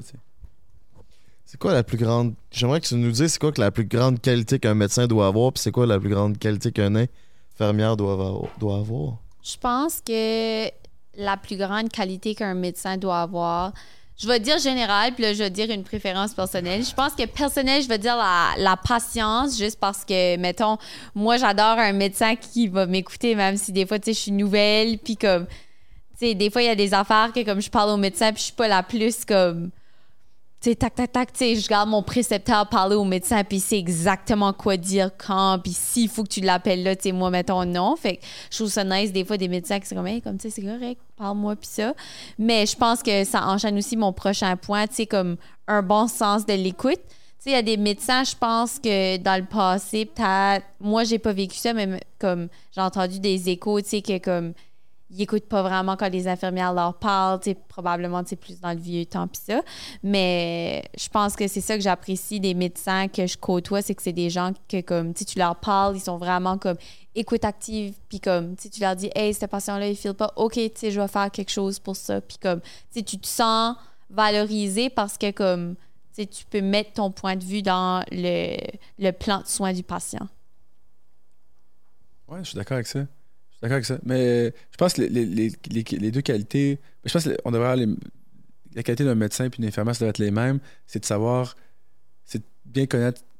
C'est de savoir qu'on ne sait pas tout, puis d'être ouvert justement à, la rétroaction ou aux propositions. Mais c'est ça, moi, ce que, je- ce que j'aime le plus personnellement d'une infirmière, c'est. ou d'un infirmier, parce qu'il y a quand même 15% d'hommes, euh, c'est c'est vraiment quelqu'un qui n'hésite pas à à s'embarquer dans le plan de traitement. Parce que souvent, sou- quasiment tout le temps, c'est d'excellentes idées, puis ça, ça pousse la réflexion. Parce que la, vision est différente. On n'est pas assis dans le même, dans le même fauteuil. On n'a pas le même no- nombre de temps. Souvent, on a 4 à 5 fois moins de temps avec le patient que, que l'infirmière. Fait que vraiment, ça, la proposition puis la, la proactivité, je dirais, c'est ce que moi j'aime personnellement le plus chez les infirmiers. Le système de santé est en déficience. C'est quoi ton plus grand défi en tant que médecin dans ce réseau de santé-là? Euh, le, plus gros défi, c'est de regarder. Vu que moi, je suis médecin de famille, c'est plus la première ligne. Fait que, bon, je vais sortir les, les chiffres, mais je pense que 80-85% de mes patients, c'est moi qui s'en occupe. J'ai pas besoin de les référer en spécialité.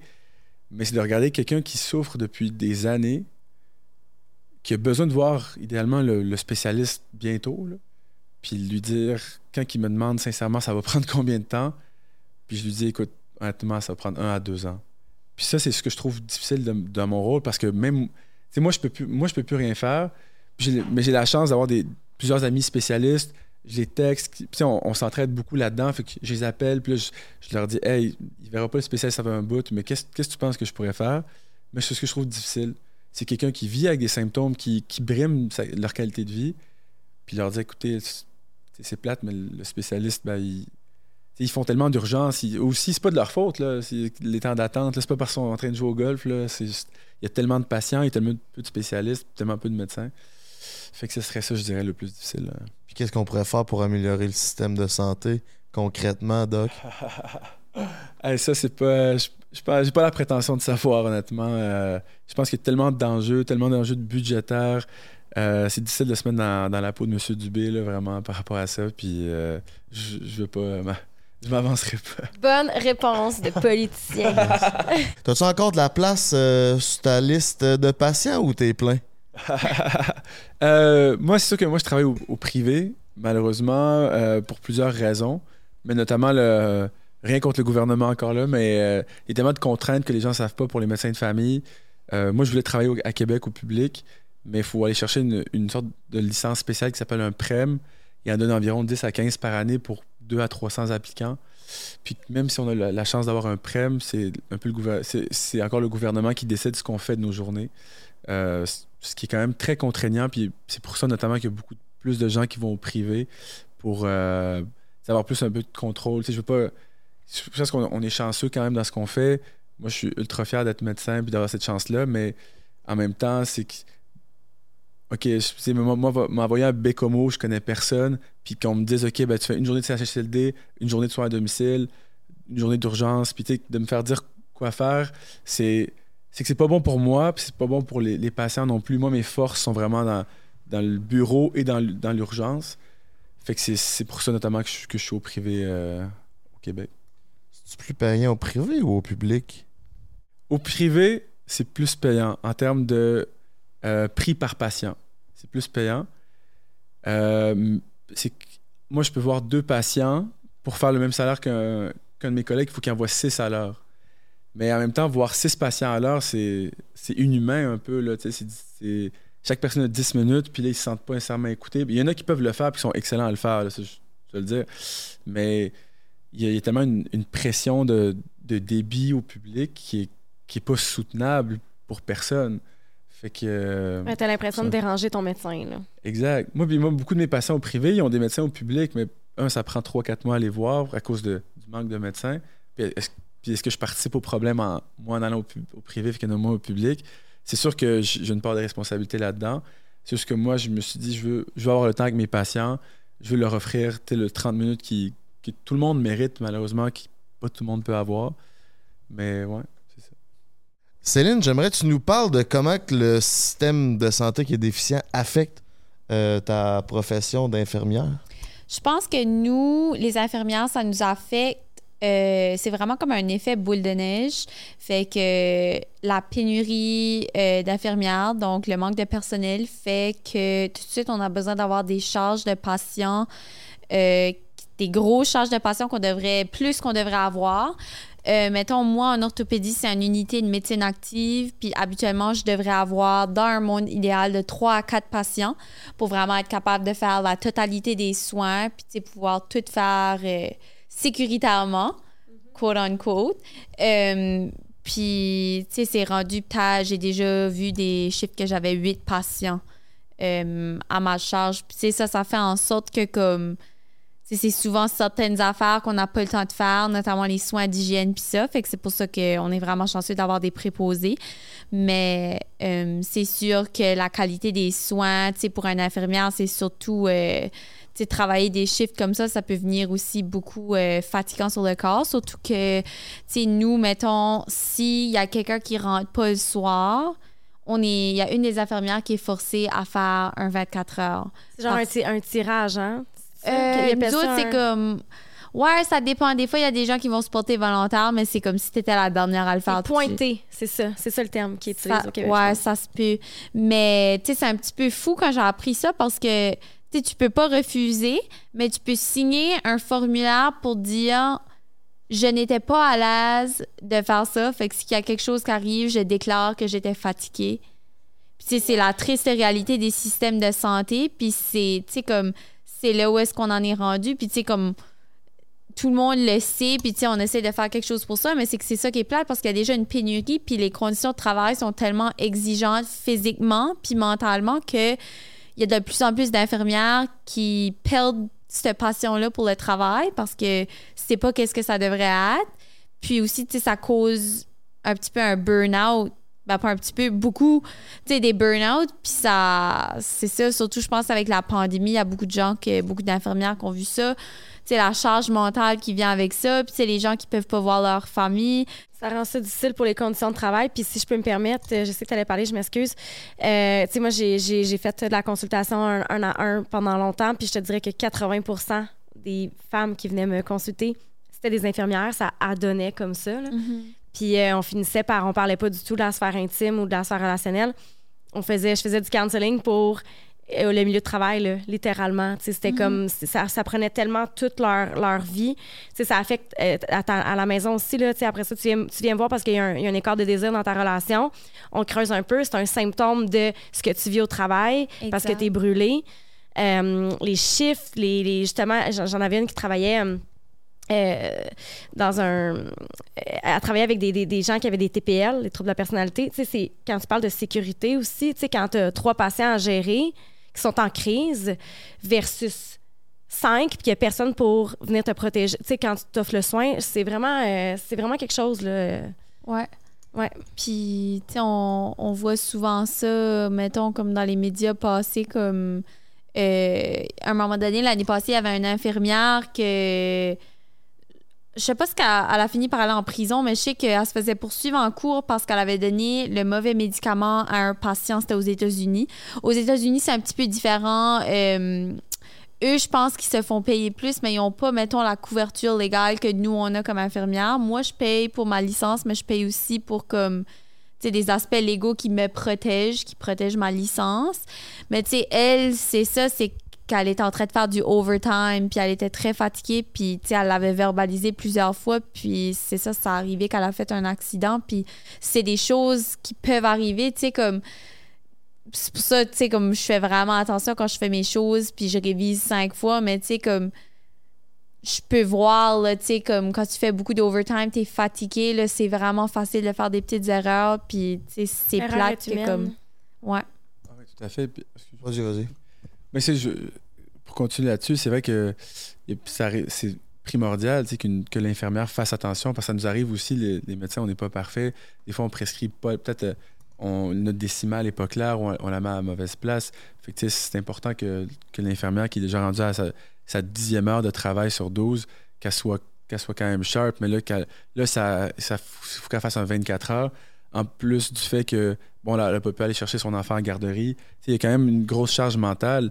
Puis ce que je trouve plate, c'est que tout ça, ça fait que ça se répercute aussi sur les inscriptions au cégep puis à l'université en, en- en sciences infirmières. C'est tellement un emploi qui, qui, qui est magnifique, c'est ultra valorisant, c'est un beau travail, mais c'est plate, c'est comme les enseignantes aujourd'hui, le monde ne s'inscrive plus à cause des charges des, à cause de la charge de travail qui, qui s'est rendu dangereux, ça n'a aucun sens. Là. Puis juste par exemple, moi, en étant étudiante en sciences infirmières, comme le blabla qui était autour de ça, c'était ouf, bonne chance, ou comme, tu sais, même venant de des infirmières qui pratiquaient déjà, puis tu sais, c'est comme, t'es même pas encore rendu là, puis tu te fais dire ça comme bonne chance, hey, ça va être tough, puis ça, c'est comme, c'est pas vraiment encourageant, puis c'est plate parce que je suis certaine que si les conditions de travail seraient idéales, puis qu'on trouverait des, comme des solutions, tu là, ça serait pas ça qui serait le, le langage qui entoure cette profession-là. Samy, Céline, merci beaucoup de vous avoir prêté au jeu. On va continuer sur Patreon. Où est-ce qu'on peut vous rejoindre sur les réseaux? Euh, pas mal partout. Instagram, TikTok. Puis C'est on encore Céline quoi? OD officiel? Ah, ah, euh, oui. Instagram, c'est Céline Audi officiel, puis TikTok, c'est Céline J. Giroir. Puis toi, mon minou, Moi, principalement sur Instagram, je pense pas que je, je vais avoir un jour un TikTok. pas le temps. Ben, un gros merci. C'est vraiment intéressant d'apprendre à vous connaître. euh, oui, à travers votre expérience OD, mais à travers euh, vos expériences euh, humaines ailleurs que OD, dans votre profession notamment.